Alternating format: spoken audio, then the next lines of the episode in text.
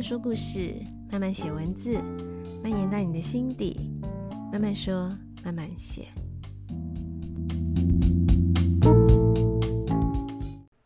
嗨嗨，大家这周过得好吗？我回来了，终于终于又恢复更新了。前几周，诶，可能搞不好有一个多月了，还是两个月啊？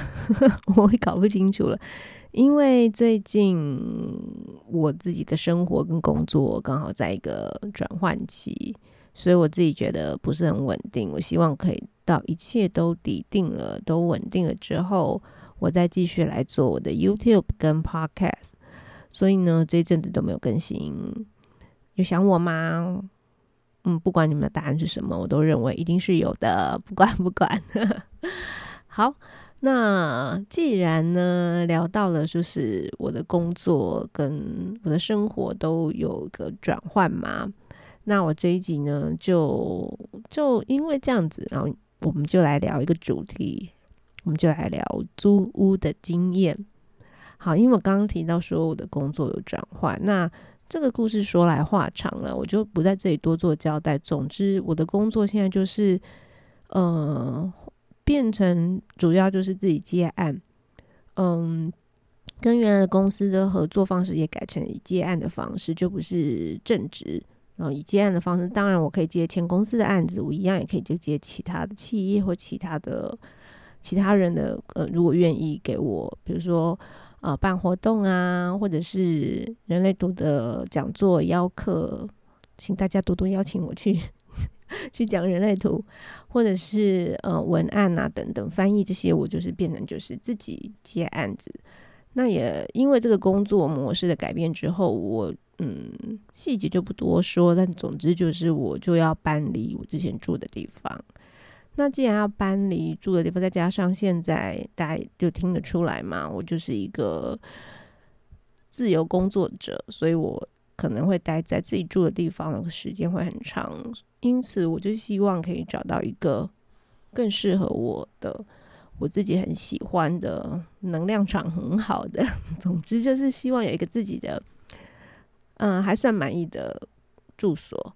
所以我其实几个月前就开始找了。那这个过程非常有趣，很困难，所以我前一阵子很焦虑，因为这个过程比我想象的难。嗯，也不是，也不是说比我想象的难呐、是我我知道会不容易，但是当真的遇到觉得啊都很不顺利的时候，还是会蛮烦的。所以我前一阵子甚至焦虑到，就是进入到一个暴食的状态。我好像搬家这件事情对我来说就是一个很大压力，因为搬家除了找房子，还有收纳整理这些事是我最不在行的，所以这件事情很容易让我陷入焦虑。然后我前一阵子有看到。有我忘记是哪个 YouTuber 有聊到这件事情，然后他也是一到收东西，他就会，他他甚至是很想哭。后来他说这是一种失控的感觉，我就觉得对，就是一种失控感，因为它不是我在行的事情。然后我会觉得说东西怎么收都收不完，东西怎么整理都整理不完，怎么收了那么多，怎么搬了那么多次，怎么还有那么多东西，怎么一切都不在自己的掌控范围，你就会有一种。啊，好焦虑，然后觉得什么都想管呢，就是只想要放纵，就是想要大吃，或者是逃避逃避去收收东西，逃避去不论是整理或是开箱这些事情，就让我觉得压力好大。就是不在行的事情，就会觉得压力很大吧？我觉得就不在自己的掌控范围内。然后当然还有找房子这个过程，我觉得也。蛮奇妙的，所以我今天这一集就来跟大家分享，呃，租屋我这个在找房子的这个过程遇到了一些事情。然后可能如果你也是需要租屋的，你也在找房子的话，有什么需要注意的？希望你可以从我分享的经验，可以给你们一点就是提醒。这样，那讲到租屋呢，我其实一直以来都是以租房子。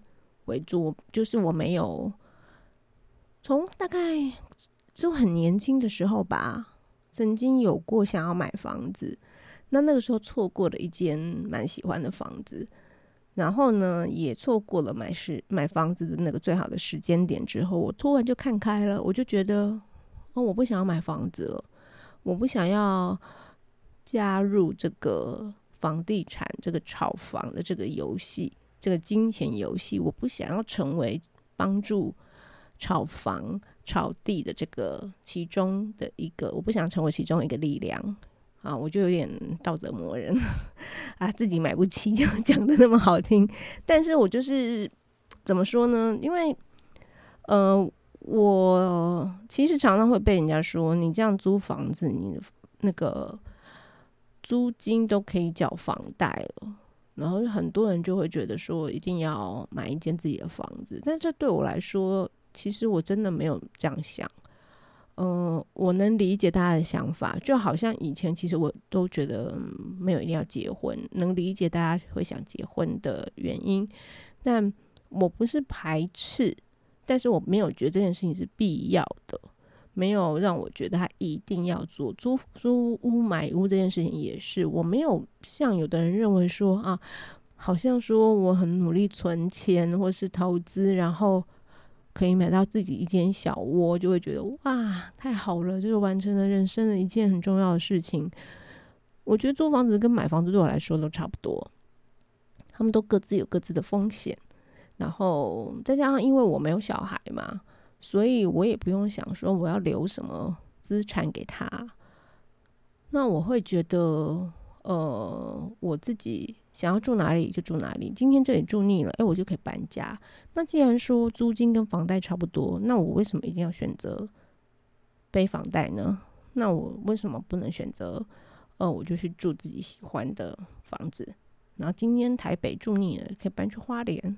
或者台中、台东、高雄、台南都可以啊，就可以到处住啊。就那当然啊，一定会有很多人说，可是你的风险就是会遇到说，如果呃，比如说好不容易找到一间喜欢的房子，那你也布置了，然后你花了很多时间习惯了那个房子啊，那个生活的环境，如果你都很喜欢，那有一天房东突然跟你说不好意思。那个我在哪里呢？国外的儿子要回来了，是什么儿子要结婚？这个房子要给他住了，哦，还有什么理由？还有，嗯，我房子要卖掉了，要处理一下，或者是啊，我南部的亲戚谁谁谁的亲戚的小孩要来台北读书，所以我这房子想要让他住。总总之有各种理由，然后你可能就必须要离开你原来住的很习惯的房子，因为毕竟不是你自己的。那你就又得开始找房子搬家，没错，这个我其实是遇过，没错。但是，嗯、反过来你买房子也一样风险啊。你可能认为，嗯、你找到了一个，做了很多功课，找到了一间你最喜欢的小窝，你买下它了，背了二十年、三十年甚至四十年的房贷。每个月要缴多少多少？然后你算好了，你觉得嗯，你是负担得起的。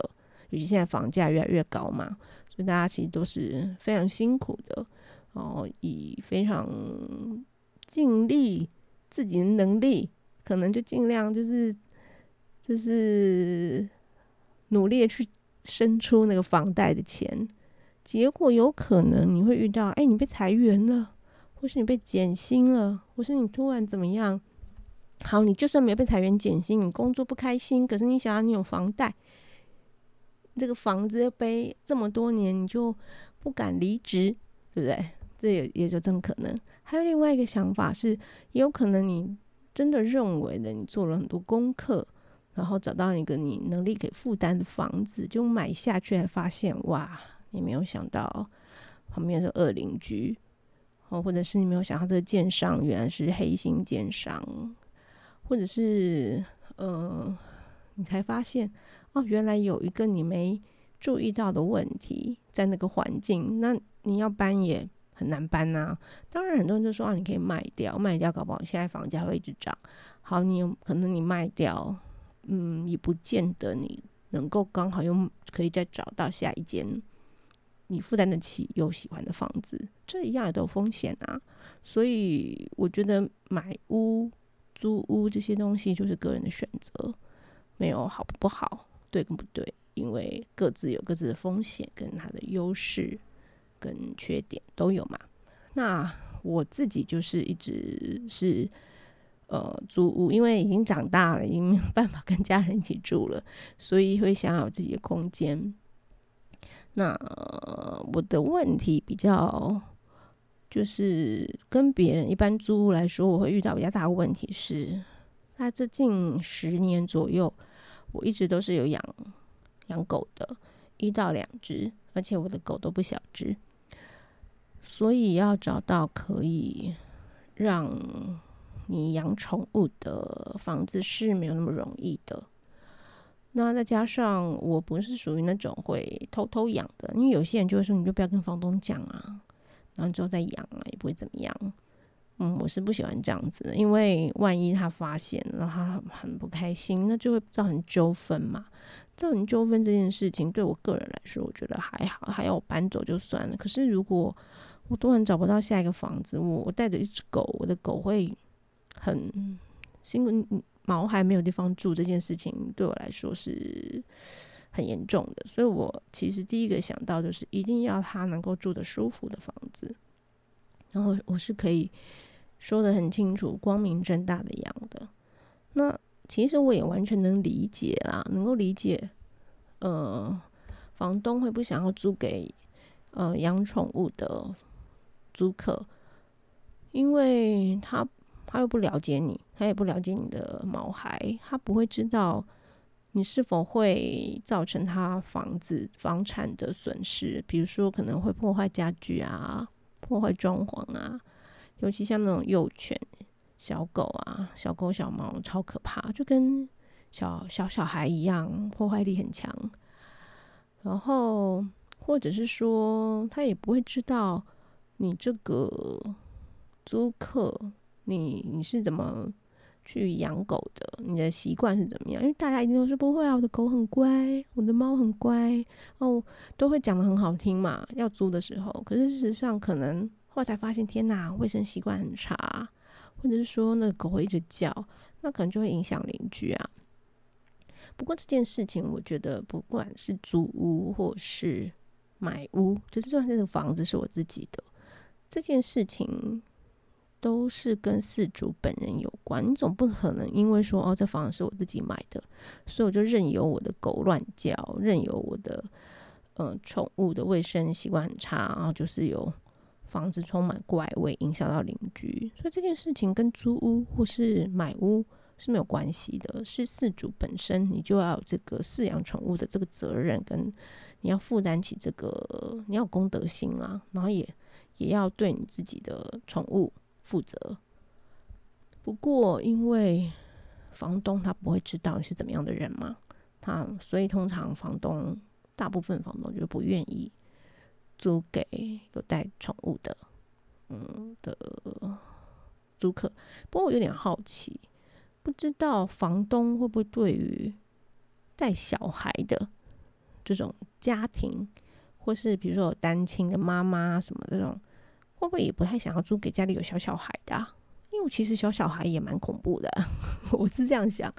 因为小小孩破坏力也很强啊，然后小小孩也可能会大哭大闹啊，还有小孩子不会跑来跑去嘛。很多就是小孩子很小，他就在那个房子里跑来跑去，然后影响邻居，就是那个常常就是天花板就嘣嘣嘣嘣嘣很吵啊。不会也有租，哎，我不租，不租给。有小孩的吗？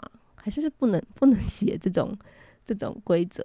因为通常租房子，它上面就会写不可进宠物，比如说就会禁，一般来说就会说禁止，比如说抽烟，不不不给抽烟的啊，不给有拜拜的，会烧烧香的，然后或者是就会禁禁养宠物。可是我没有看过，就 禁养小孩，小孩也很吵啊！啊天哪，我这个。发言是不是非常不正确的发言？但是我的我的意思说，单纯讨论影响到邻居跟房房东，想到自己的家具是否会被破坏，应该小小孩也是一个很恐怖的，也是小恶魔啊。嗯，不知道，好，但是的确从来没有看过有这样子的规定啊。然后，嗯、所以我自己在租屋的比别人遇到的门槛可能就会高一点，因为很多都是你看到还不错的房子，他是不愿意租给有宠物的。不过这我已经习惯了啦。但是呢，我自己也常常会一边看那些房子，一边心里暗暗的咒骂，因为有很多房子，拜托他自己本身的屋况就很恐怖。这屋况脏的要命，你还进宠物？你以为宠物是怎么样？就是会把你房子弄脏了？拜托，我才不想要让我的宠物去住你那房子诶，我还在想说，拜托，你凭什么？有时候心里都会这样想。然后，嗯，然后我我发现啊。嗯，我大概是三个月前开始决定要搬出来，就开始找房子。那三个月前，当然那时候就是有一搭没一搭的，没有那么积极，但是就已经开始在看租屋的行情了。不知道大家现在对于台北市，嗯，因为我自己是租，我的理想的目标是大套房或者是一房一厅。能够有两房当然更好，但是就一房一厅，然后我是要要套房的话就要比较大的套房，因为我我跟我的一只狗，的狗也不小嘛，总不可能两个人挤在一个什么三五平的，只能放一张床的那种套房，那跟监狱一样嘛。那所以我在找这样的房子，不知道大家对于这样房子的房租的概念大概是多少？嗯，我自己我先不说是多少，但是呢，我有发现三个月前开始找到，我真正找到是一月一月底一月中接近月底的时候，其实我发现很，其实光光光是这三个月房租就有很大的涨幅诶。一开始我就已经觉得有点贵了，可是后来我最近再看，又觉得天哪，好像又涨了一波，大概每个物件都涨到好几千，甚至到上万。有一些，比如说，因为我我是看呃大套房跟一房一厅的这种物件嘛，可是偶尔我也会去看。之前我是觉得比较划算的是那种整层出租。整层出租的那时候，我觉得它很划算的原因，是因为其实如果是那种小家庭，我真的觉得住整层出租的的确比买房子要便宜很多。因为整层出租的房租换算下来，我真的觉得还蛮划算的。这种感觉有一点像啊，比如说我我想找一房一厅的，可是我的租金可能只有比整层有三房。两厅的便宜很少，便宜很少，所以我一度有想过说，不然我就来租那种一整层的也不错，房租会贵一点，可是我可以使用空间等等更多，很划算。那感觉有点像，嗯，我们去餐厅吃饭，什么？你一个人 一个人单点的费用，跟三个人、四个人一起叫菜来比，是不是四个人一起一起的比较划算？可能四个人吃下来一顿。呃，两千多好了，然后就然后呢，一个人搞不好就要一千多，你就觉得很不划算啊。嗯，这个租房子也有点类似这样的概念。但是我发现，我大概三个月前看三房两厅这种房子，然后公寓啊什么的的价格，大概是三万多四万。最近我发现都涨到五六万，很惊人呢。然后我就会觉得天哪，怎么会涨这么涨得这么凶？这是我的发现。那当然，套房跟我想要看的一房一厅的这种的也，当然也也跟着涨，也有涨上来。然后我自己呢，因为我带了只宠物，我虽然我比别人的门槛高，可是我自己心里。也没有在面说哦，我就屈就，就啊能找到就好了。我没有办法这样。我既然现在要搬出来住，要有自己的空间，再加上我现在比较多时间会花在自己接案，然后做自媒体。我在这个空间待时间就很长。我就是自己在家工作，那这个空间舒不舒服，我喜不喜欢就很重要啊。所以我就给自己立了很多条件，例如，嗯、我希望，啊、我我以我的宠物为主嘛，所以第一点的原因就是我希望它是可以不要很潮湿的地方，因为我之前住汐止，汐止就比较容易下雨。那下雨的话，我的宠物虽然是我的猫，还算是会在家里面，可以在家里面上厕所，可是它还是比较希望是在外面，而且还也比较希望去外面走一走嘛。所以一旦下雨的话，就很难带出去遛狗，就很麻烦。那不论是心情上，或是身体，身体也会就是潮湿的话，对他们皮肤也不好啊。那潮湿也比较容易臭。所以我就希望可以找到不要那么潮湿的。当然，台北本来就是比较潮湿的，在台中就没有这个问题啊。台中超爽的，哦，气候超好，干燥，太阳很多。那在台中当然最好。在台中我都没有想过这个问题。当当时搬回来台北的时候，都没有想到这么多。后来在汐止会发现，天哪，对于养狗来说真的是很不方便。所以呢，我第一个要找就是不能太潮湿的地方，所以比较靠山或者是一样像靠汐止、内湖那边，我就会觉得就比较不适合。啊，所以有的时候我会看到一个地点，那假设这个时候汐止正在下雨，我就会开去我想要租的那个地点看看，诶，这个时候是跟汐止一样下下雨吗？如果有下，是跟汐止下的一样大吗？还是比汐止更湿？哦，那就不行。这样，哦，这是一个很重要的考量点。再来就是因为我的毛孩年纪也也已经，他已经今年已经六岁了，那他又是比较中大型犬，所以我又不希望他爬楼梯，所以我希望是有电梯，要不然就是低楼层，爬楼梯不能爬很。很高的楼层，爬个一层两层还可以。可是如果你说是电梯那种什么公寓五楼，还有一些是顶家啊，顶家我本来就不不会考虑啦。但是那什么顶家六楼公寓六楼爬楼梯，天啊，不是我个人的，我个人当然也不想爬。但是还有考虑到毛孩，所以其实有蛮多公寓的。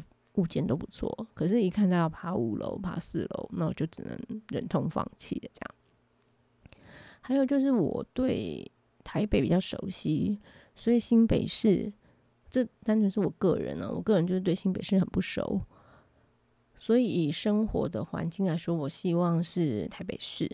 哦，台北市的区域说就比较锁定是台北市，那当然。价格比较高，但是这就是我想要的嘛，那就是我要付出的代价嘛。好，还有在就刚刚提到的空间的问题，不可能是超小的。还有呢，就是其实现在啊，你在租屋的这些网站啊，你其实会看到很多很漂亮的房子，其实有很多都是那些房东他们把原来。可能是三房两厅，或者是四房的，或什么，他把它隔成一房一厅或两房一厅。然后呢，通常他们的租金你会看到就是包含什么网路啊、水费啊，就告诉你说水费你用到饱啊。然后呢，电费，电费就是一度以前可能是四五块，现在都已经涨到六块喽。这种的我也不考虑，因为这个话就是我的朋友他们是之前是在就是跟房地产相关的，所以他们就是会有有比较好朋友跟我有劝诫我不要租这种房子，因为这种房子通常是自己隔的，很多都是违法的。那第一，你先想这个电费这么贵，到夏天如果你冷气一直开着，你承有办法承担这么高的电费吗？第二就是，通常这样子就是刚刚讲的是不合法的嘛，那就比较会有安全上的疑虑，那也可能有违法的问题，那以后会不会住就突然就说，哎、这是不合法的等等，就不好。所以这个我常看到很多哇，里面装潢超好看的，不不知道是不是照片照片啊，总之至少他的照片看起来是里面环境啊，还有他家具啊、装潢啊都哇很漂亮、很文青啊，或是很。北欧风啊，等等的，但我一看到电一度五元，一度六元，我就不考虑。然后呢，哦，讲到这里，发现我 我真的是很挑剔。然后还有，嗯，当然那个房子如果看起来很脏，哦，看起来就是我不喜欢的，那就不用讲了嘛。我最受不了就是我受不了深色的卫浴设备，这种我那种 个人的个人有那种枣红色的啊，什么深绿色，就是比较旧的那种，会用那种很奇怪的颜色，那种我就会觉得天哪，那我我没有办法。那他或者是说，总之就是看起来比较脏的、比较旧的，尤其是卫浴设备这部分，我就会比较没有办法，因为那是我没有办，我不可能去帮他翻修。那我就会觉得，哦，那那个是多年藏污纳垢，我觉得很恐怖。这样，那这一点也是，我就对于房子至少看起来干净整洁，我自己觉得喜欢的。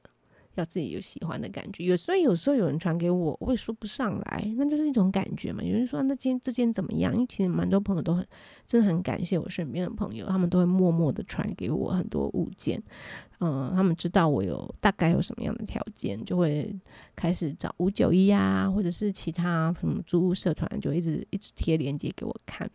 那有一些他们传的也其实是大致上符合我想要的，可是我就说不上来。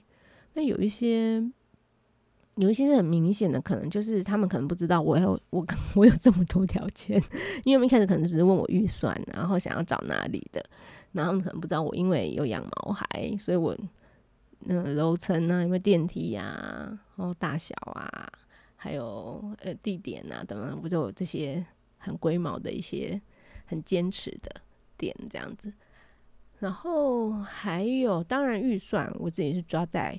呃，哦，还有预算最后讲好了，然后还有，因为我有我有一台车嘛，那我原来住的地方当然很感谢我的前老板，然后他他们给我很很优惠的方式让我住在之前的房子，然后还有包含停车。那现在自己要搬出搬出来住了，当然停车这点要考量，所以如果最好是很方便停车，或者是他可以租有。有停车场可以租，然后月租不会太高，这个也是我觉得加分加分的 点。这样，然后所以停车这一点我也要考虑。如果真的很难停车的地方，我就会觉得那可能不行。因为假设你住在一个非常非常热闹的地方，当然很好，我也蛮希望生活机能很好。可是你的车子是连暂停都没有办法的，那你更不用想要找到。你可以停车的地方，除非你就是去租停车场嘛，这样。所以停车这一点，我也会希望是可以方便停车的。然后再来还有什么？呃，哦，预算啊，预算当然不可能太高，但是其实现在呢，大概一房，我可以说一下，如果不要太差，是独立门户的一房一厅或者大套房，其实大概都落在。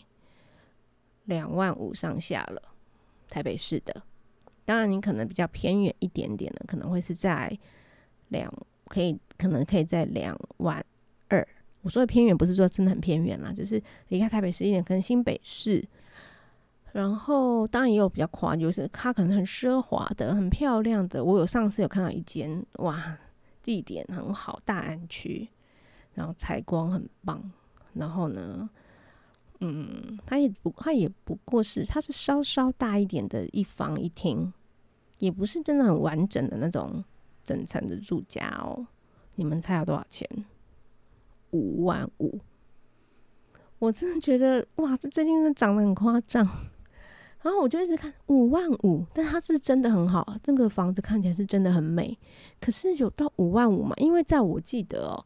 我刚我不是说三个月前我刚刚刚开始看的时候，其实我有看到信义区靠近一零一附近有那种饭店式的那种管理的小嗯小豪宅，对，它也是大套房的吧，或者一房一厅那种的。那个时候看大概是四万左右，我就觉得哇，这个好漂亮哦。那第一还是不肯养宠物嘛，然后再来就是觉得四万也超过我的预算了。但是现在竟然，如果是那个五万五，那那个信义区那个小豪宅四万，真的相较之下真的太便宜了吧？就现在这也是租金也是涨得很夸张。然后我的条件就是这么多，对，但是我真的觉得任何一个条件我都不愿意屈服，我都不愿意迁就，我都不愿意妥协，因为第一跟毛孩有关，第二跟我自己接下来要在这个房子里面住很久，我需要这个房子是可以让我在里面充满能量，又能够好好休息，所以我不能迁就啊，要不然我干嘛搬出来？不然我就我就不要搬啊，不要搬我原来的房租那么便宜。然后原来那地方生活机能也很不错，我为什么要搬呢？但我既然决定要做这个改变，我当然要找到适合的我要的。所以我都我还我经常开玩笑跟 我在找房子那一阵说，拜托，这比我的择偶条件还要困难。可是所以找不到好像是一种好像好像很必然，可是我又觉得不行，难道真的找不到吗？我就觉得这难道真的不行吗？我就觉得。我还是想要坚持要有这些条件，这样。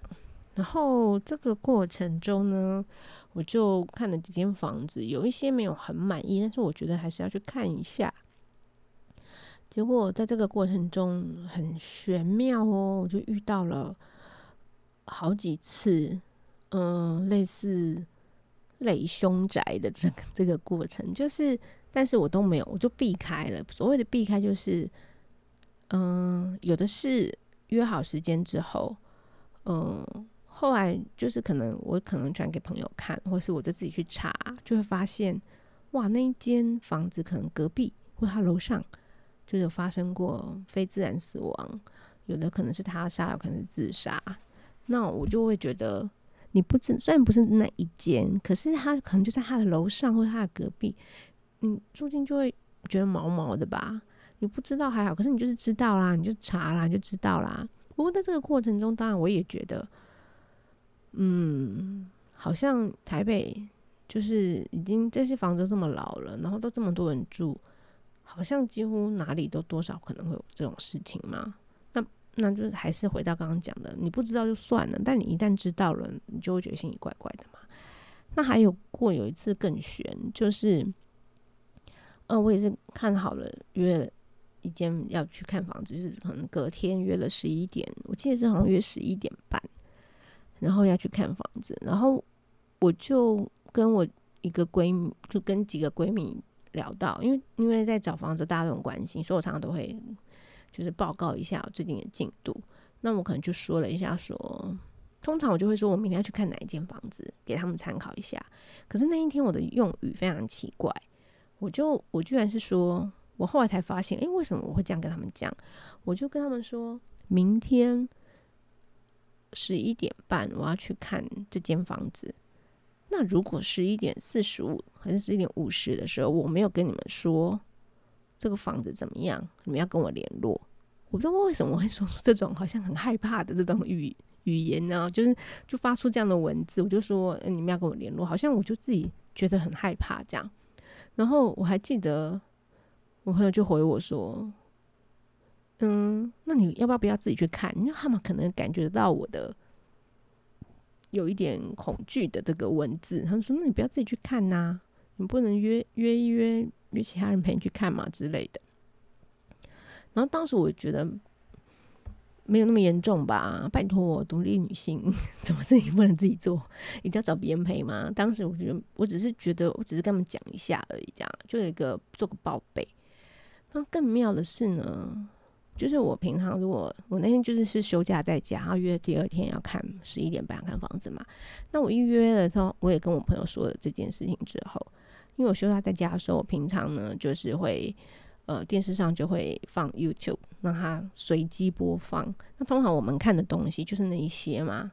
那演算法是不是就会一直播你有兴趣的东西，或是你常常看的那些频道？然后他就会一直推推播嘛，结果呢，我才刚约好，然后跟我朋友说我明天要去看这个房子的时候，我的电视突然跳出了我从来没有看过的一个频道，而且是内容我以前也从来没有看过，那个内容叫做谈凶宅，我从来没有看看这种题目啊，而且这个频道我以前从来不会看呢、怎么他会推这个频道，然后突然推。凶宅，但我就很认真的看了，我觉得那个那个那一集简直就是好像要给我看的那种感觉，因为他就会说，嗯、凶宅大家都很清楚嘛，就是非自然死亡。那通常买屋的时候，一定要如果有这样的事情发生，一定要很明确的告诉屋，屋主，屋主要认同还能够接受，然后才可以。但是其实现在有很多类凶宅，类凶宅呢，就是类就是比较像是说，可能呢，他是自然死亡的。可是呢，他的自然死亡或许不是像我们大家想的那么简单。比如说，他就举了一个例子，嗯，就是有一个人要买房子，然后他要签约下定之前，房仲有跟他说，嗯，这里呢原来是屋主的姐姐自己一个人住，然后后来他就是在这个房子里面，就是好像这是心肌梗塞这样子就过世了。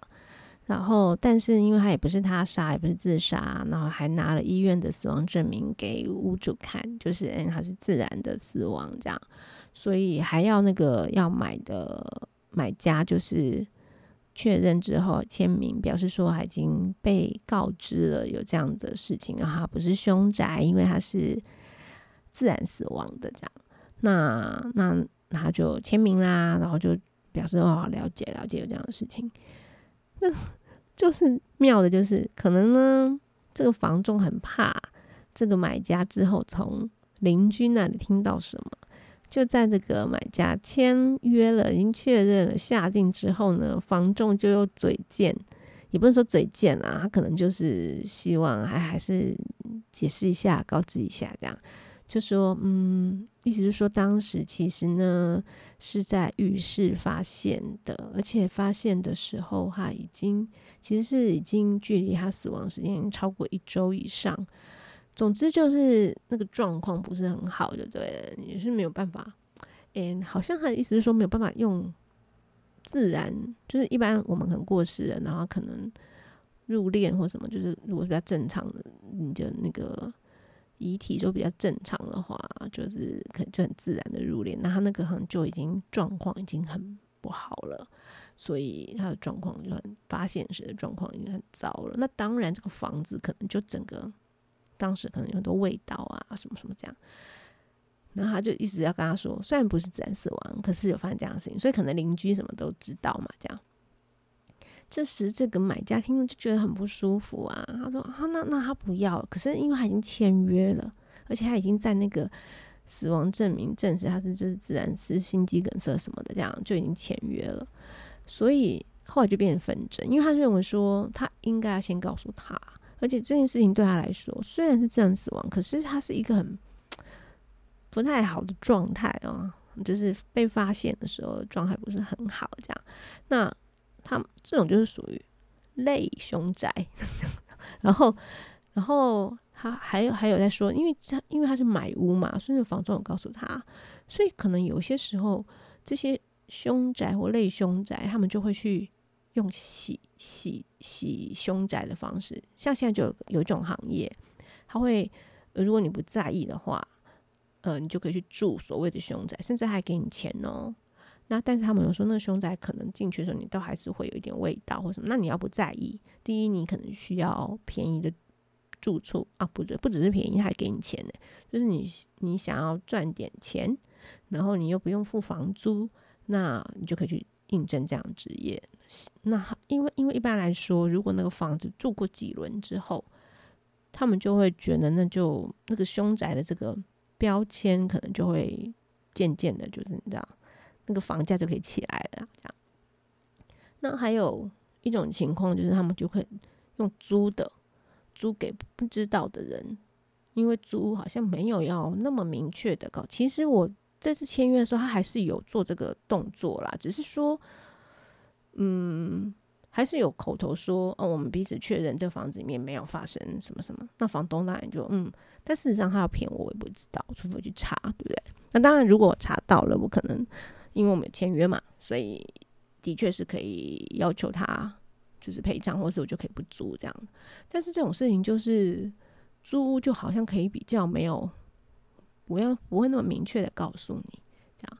所以就讲还有像像刚刚提到的，如果他是这栋大楼，然后他是楼上、楼下或是隔壁，那你很在意能量的，或者你知道这件事情，你是不是心里就毛毛的，就觉得哎、那这个房子的感觉，这种房子、这种楼的感觉不舒服等等的这样，所以这些就是所谓的类凶宅。然后那一集就在讲这个。那我看完之后就觉得，为什么突然我的 YouTube 会跳出这个给我看？我就会觉得要相信直觉，于是我就马上马上。就是取消了那一次的看，就是要去看屋，就觉得算了算了，而且那天我也没有很喜欢，那就不要去看这样。那像这样的事情，就是例如我自己查到了，或者是呃，就一个感觉，有些其实房有些房子其实我不会想去查，可是有一些你就会觉得哎、想来查一下，那那一查就哎、就中了。这样子大概我大概就避开了四五间吧，我觉得我好像还蛮。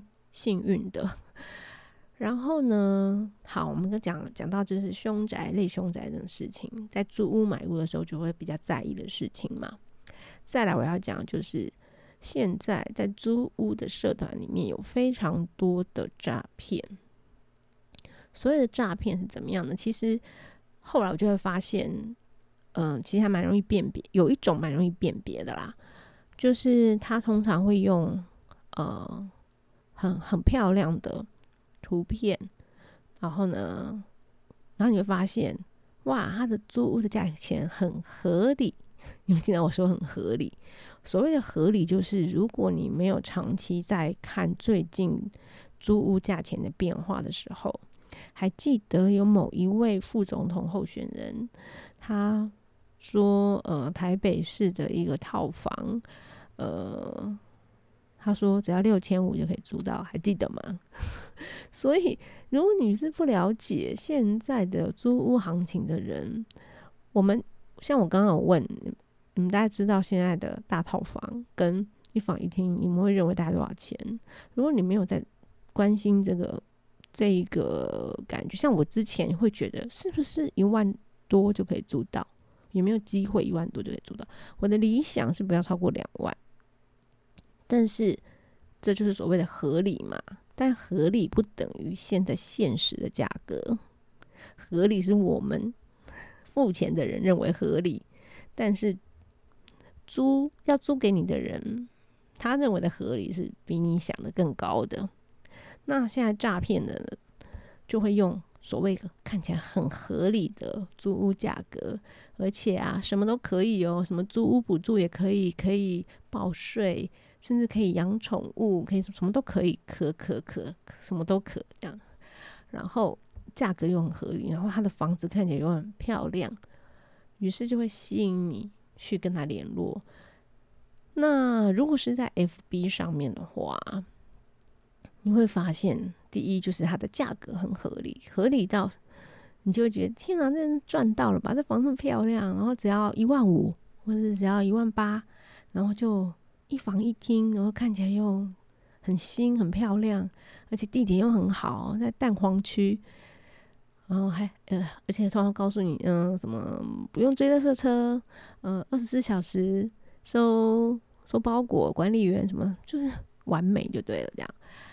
但是你会发现，如果他是 po 在 FB 的社团里，他通常都会关留言，你只能私讯他，或者是他通常都会说 FB 的讯息很容易掉。不要发 FB，直接加 Line。好，这种通常啊，通常都会是诈骗。为什么他要关留言呢？因为如果你被他骗过，你一定会在下面留言说这是诈骗。他不想要让其他那么快就被发现，可能还有很多在找房子的菜鸟，他不会知道这种是诈骗的典型的模板嘛。那他他们可能就会去联络。我曾经联络过一个。然后我就觉得怪怪的，然后我就发现，哎，为什么我去联络的那个人，他那篇贴文，他被按了一个怒，然后我就去查了一下按怒的那个人，然后才发现他就有在社团里解释，就是有关诈骗这种事情，就通常就是很漂亮的图文，然后看似非常合理的价格，然后，嗯、通常呢，你跟他联络之后，他就会跟你说，呃。呃、哦，比如说，通常既然要房东或是房仲，既然要想要租房子，通常都会非常积极的安排时间，尽尽快让你看房子嘛。我那一天为什么会犹豫了一下，然后去看了一下，诶，为什么用爱按怒的原因，就是因为我觉得对方的反应非常不合理。我也毕竟虽然并不是什么经历过什么大风大浪，但毕竟也是有点年纪的人，所以所以大概是这个反应，我还能够感觉到不太寻常，就是。我发现，我问他说什么时候可以看房，他一般来说明明天、当天或明天，到了后天都已经算是有点慢了，表示他没有那么积极。但是他居然跟我说要到下周三才能看房子了，我就会觉得，诶，怎么可以延到他不急着出租吗？会有这种感觉。他其实有回我这一句，但我就没有再继续问他后面，因为我就去。我就觉得他怪怪的，然后我就去看了一下社团其他人的发文，就就查到了有人在讲这有关诈骗这件事情，然后他就会开始说，他可能会在你问他，然后他告诉你说，哦，这物件太抢手了，所以要已经排到什么什么时候了。如果你想要提早看的话，因为要显现你的诚意嘛，你真的很喜欢这个房子。那你想要提早看的话，嗯，你可以先付一点定金，那我可以把你的看房子的那个顺序往前调，你可能就可以明天就可以看，反正只是付定金而已啊。那如果你明天看不喜欢，他可能会说啊，我再还你或什么什么之类的，那可能会给你看身份证，诶，这身份证也有也有趣，他又是诈骗的另外一个方式，他那个身份证也是假的，那他怎么来的呢？好。诈骗就两个，一个骗你钱，比如他他刚刚说我提早拿拿你的定金，对不对？那你就可以往前看屋的顺序可以往前，他就骗了你的钱。接下来你你如果付了定金，你一定就找不到他了。然后再来就是刚刚讲到，那他为什么会有别人的身份证呢？还有一种，他要要么骗你钱，要么骗你的个资，骗你的身份，他就可以这样子一直用别人的资料然后来骗。下一个人，就还有一种，就是，呃，我怀疑我上次遇到了，虽然并没有被骗的资料，但还有被耍了一下，我还是觉得有点不爽，所以表示现在诈骗真的厉害。还有一种就是他会真的让你去看房子，然后看得很认真，跟你就是聊得很来很投缘，于是你们可能就开始进进入要到签约。那他可能就跟你说：“那你可以先把你的那个身份证先传给我，我们就可以来准备，就是签约的这些东西。然后最后就会突然跟你说不签了，不能签约了，因为他房子什么什么问题不租给你了。诶，但你的身份证已经给他喽。这是另外一种。好，所以诈骗就是要不骗你资料，也不骗你的钱。”那我为什么说我怀疑我上次不知道是不是遇到诈骗？这个我到现在还是不确定啊。那也可能单纯只是遇到一个出尔反尔的房东啊。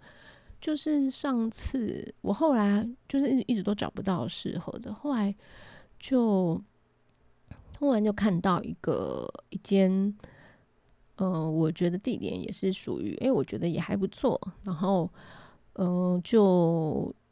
就约，而且他说他是房东自己租，我就觉得那更好啦。我是不是就省下那个中介的那个服务费啊？中介通常收你半个月房租的服务费嘛。那房东自租的话，那我就不用付服务费啦，就省下一笔嘛。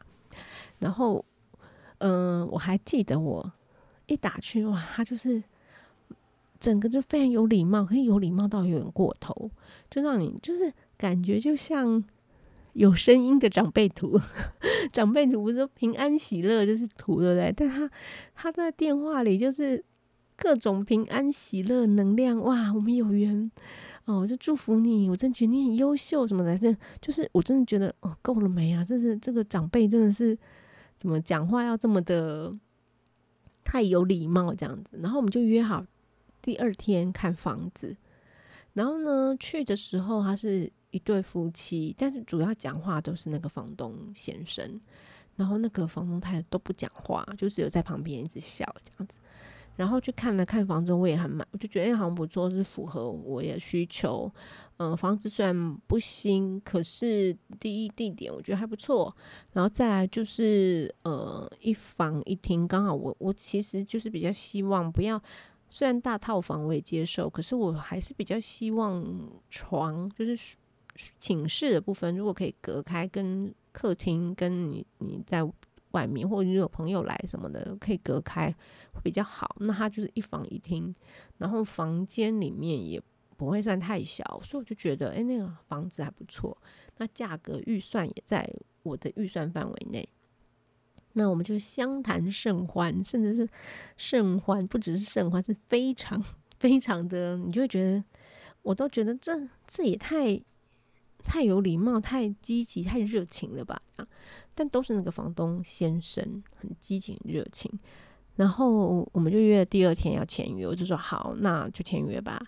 然后他当时就说，他这样说一句话让我有一点嗯的感觉，就是他说，嗯呃，呃，那我们就是会准备身份证影本这样，然后还是你就是你也可以拍照寄给我们就可以了，不用去影印这样。那我的印象是，以前签约的过程是。其实就现场出示身份证就可以了。那当然，如果你要提供影本，我觉得也可以接受，因为我觉得影本我可以在上面写我是供什么什么租，就是在上面写字，然后不要让他去做其他的的用途嘛。然后他，但他说了一句说不要那么麻烦，我们就用拍照的传过来就可以了。的时候，我就有一点嗯，有我就起了一点警觉性，就觉得。我才不要拍照传给你呢！那你拿我这个身份证证去干嘛？我宁愿我那时候心里想，如果你真的需要身份证留存的话，那我就去超商影印，然后在上面写字注明。我宁愿这样这么麻烦，我也不要拍照传给你。我当时的想法是，如果他坚持要，那就这样。但他当时就说，呃，他有特别说，你就拍照传给我们这样。后来。他突然他做一件非常奇怪的事情，这件事我现在还想不通。这件事情不知道大家听了之后有没有什么想法？他为什么要做这件事？突然，因为他那时候就还把我把我拉拉下来，坐在他们的沙发上，就就变房东房东太太，然后我坐在他们两个中间，然后就说：“你可以感受一下这房子的能量，这房子能量很好。”嗯，很多我们之前的租客来都觉得这里就是。很舒服，你要喜欢这个房子啊！来来来，坐下来聊聊天，然后你可以顺便感受一下这房子，让你很放松的感觉。这样，所以我们就坐着聊天嘛。坐着聊着，他就问我啊，你是做什么的？他跟我要了一张名片啊，因为我刚好我手上就有一张以前旧的名片，我就给他一张我的名片。然后他就拿房东太太拿了名片，房东太太就是一直属于陪笑，一直笑，很安静不讲话。然后房东先生就一直讲，一直讲，一直讲。然后问我做什么的，然后当然他也稍微介绍一下，哦，他们是做什么的，这样，他们就说他们是什么从事教育、教育相关的行业的，这样。突然此时，房东先生拿起了手机，就说：“来，你跟房东太太合照一张。”然后我就哈，然后就觉得很奇怪，他就说：“你放心，只是给房东太太留念而已。”他就咔嚓给我照了一张照合照，然后我也，而且那时房东太太就靠过来了嘛，那那时候总不能觉得，嗯啊。当然，当时我有觉得干嘛合照啊？可是因为是一切来太突然了，所以就他就找了一张我跟房东太太合照。这件事就让我觉得很奇怪。然后我会觉得这对房东，我当时想说以后会不会很啰嗦，因为就是太热情，通常反过来就会很啰嗦，搞不好一天到晚来房子来看，哎、房子怎么样等等的。然后后来就约好第二天要签约了嘛。没有想到到第二天约好的时间之前，房东先生又传了讯息说：“啊，他们中午有跟朋友有餐叙，可不可以把签约时间延后？”我就又觉得这件事情很奇怪。通常要租房子人怎么会因为这样的延后签约时间呢？一定应该是把餐叙的时间就是调整吧。因为租房这件事情比较比较，就是你是跟别人约好的，那你自己跟朋友约吃饭，亲戚朋友约吃饭，这事情是可以调整。你怎么会？改签约的时间，但是他既然要改，我就我就只好配合他，就好，那就延到晚上。结果到了下午的时候，他又传的讯息说不好意思，什么南部的亲戚的小孩要来台北读书，所以他们决定把房子就让了小孩住，所以就不能租给我了。哦，真的很抱歉什么的。我就觉得啊，搞屁呀，在干嘛？然后我就觉得被耍了的感觉，我就很气，就觉得我的什么押金什么都准备好，然后你突然这样跟我讲，然后他那时候说一句话说，如果有其他适合的房子，我们再跟你联络。我心里想干嘛？就觉得很奇怪。后来，如他又过了几天，他打打的电话给我，但我没接，因为我心里想，你打给我干嘛？然后房房东先生看我没接电话，又传讯息，就说我们真的觉得是很优质的房客，我们真的是还是想要跟你说抱歉，还有说谢谢。那如果我们有其他的房子的话，到时候到期了，就表示说他他的意思说还有其他其他的物件。然后到时候再通知我，那我就觉得莫名其妙。我心想，你这么出尔，我当时其实就觉得他是出尔反尔的人而已。我心想，我才不要出尔反尔的房东，信守承诺这件事情非常重要。你连签约还有突然讲好，你临时就说不租了，那以后怎么会知道你会不会突然又说啊，房子就更容易出现房子明明租给你又说我要赶快收回来这样。我要收回来自己用什么，这种情况就更容易发生嘛，所以我就觉得我就不想理他，后来还要再打一次电话来，我就封锁他了。当时我只是觉得他是出尔反尔很烦的房东，结果呢，我后来又看到有人在社团里分享说，嗯、被类似被诈骗，算是被诈骗，就是说也是一样，就是相谈甚欢，然后那那间房子就是永远不会租给你，他就是有别间要租给你，那他所谓别间要租给你，他可能就会推，嗯。更贵的，或者是说，还有人就是说，就是跟你要，像刚刚讲，就是要身份、身份证，要你传身份证给他，就是说，哎，我们可以，我有别间，就是已经接近签约了，然后拿到你的身份证，就说啊，我在我在租别间给你，但是呢，可能也没有再找别间给你，但他就骗到你的身份证了。那我我是没有被骗到身份证，但我一度就想啊，相谈甚欢，而且就是一切都好像很美好，就最后突然又不租你了。然后呢，拿到你的身份证，那不就是也我是不是差点被诈骗呢？就这种感觉。然后，所以大家就知道，在租屋的这个过程中，你会遇到诈骗。现在真的是千方百计可以骗你，想要骗你，可以骗骗你的钱，骗不到你的钱就骗你的身份。他拿到了你的身份证之后，他就变成有假身份，就可以去骗别人。别人拿到看到身份证就比较相信，就会愿意先付定金，就用这个方式。那等到你没付，你拿到定，对方拿到定金，然后跑掉了，然后呢，他用的是别人的身份证的时候，也找不到那个人了。所以，是不是现在租很常见的诈骗的行为？然后我不是说我是因为在社团里，那当时我就觉得怪怪的，所以我就搜寻，然后才找到有人在分享这个诈骗的行为嘛。但我觉得那。分享那篇文章的人很有趣，他是先说，呃，虽然他是告诉大家有很多诈骗，但他其实更神奇的是，嗯，你看呢，嗯、这些看看起来房子很好，然后用合理的价格，他们是诈骗，但不合理的价格却不是诈骗，那到底这是到底是什么？他觉得这些诈骗。集团他们是在做一种行为艺术，他们告诉你他们在抗议现在的房价不公，我觉得很有趣。他告诉你，其实真正合理的是这样的价格啊，然后呢，不合理的这些价格，其实你觉得他不是诈骗吗？他是诈骗房客啊，他们房客每个月就是付出很高额、更不合理、太高的房租。他说，难道这也不是一种诈骗吗？只是一种诈骗是。嗯，好像是违法的诈骗，但他个人觉得非常有反社会的 行动艺术，这是一种行动艺术。而真正说哦，合理出租呃合法出租的房东，他们用这么不合理的价格，难道不是一种诈骗吗？他就把所有租客都当白痴骗，然后租客都必须用很高的房间的租金去租。我觉得那个那一篇在解释诈骗的人。也很有意思，这样写很有意思。好，总之就是这是我想要跟大家分享的，小心哦！现在诈骗的手法很多，他们真的是可以有很多很多新奇古怪的方法，然后防不胜防。你可能认为，诶，这样怎么能骗什么？像我刚刚分享一个骗钱，一个骗身份嘛。我跟朋友分享说，一般朋友都说，到底诈骗能骗？租屋可以骗什么啊？然后分享之后，大家才说啊，原来是骗定金，还有骗身骗不了你的钱，就骗你的身份证的资料。万万都没有想到是这样，所以我我就觉得，嗯，我或许可以跟大家分享一下这个经验。好，那我在特别在过年前赶快更新一下，也是跟大家让大家知道我现在的新的近况，然后我希望。嗯、呃，接下来呢，可以在我这个还算满意的小房子里，然后呢，可以做出更多有趣的内容，然后跟大家分享。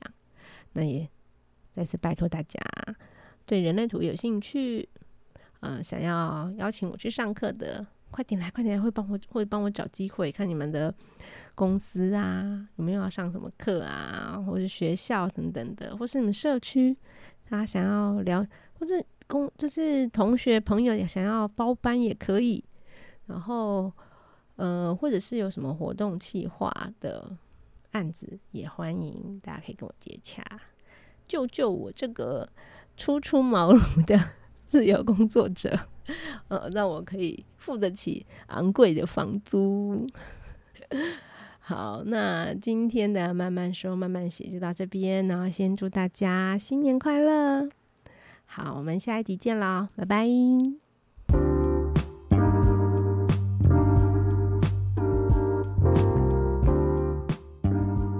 这一集的慢慢说慢慢写就到这里喽。如果有想听的其他主题，或者是有任何想跟我讨论的话题，欢迎到慢慢说慢慢写的 Instagram 或者是 Facebook 的粉丝专页留言，让我知道。那么我们就下期见喽，谢谢收听。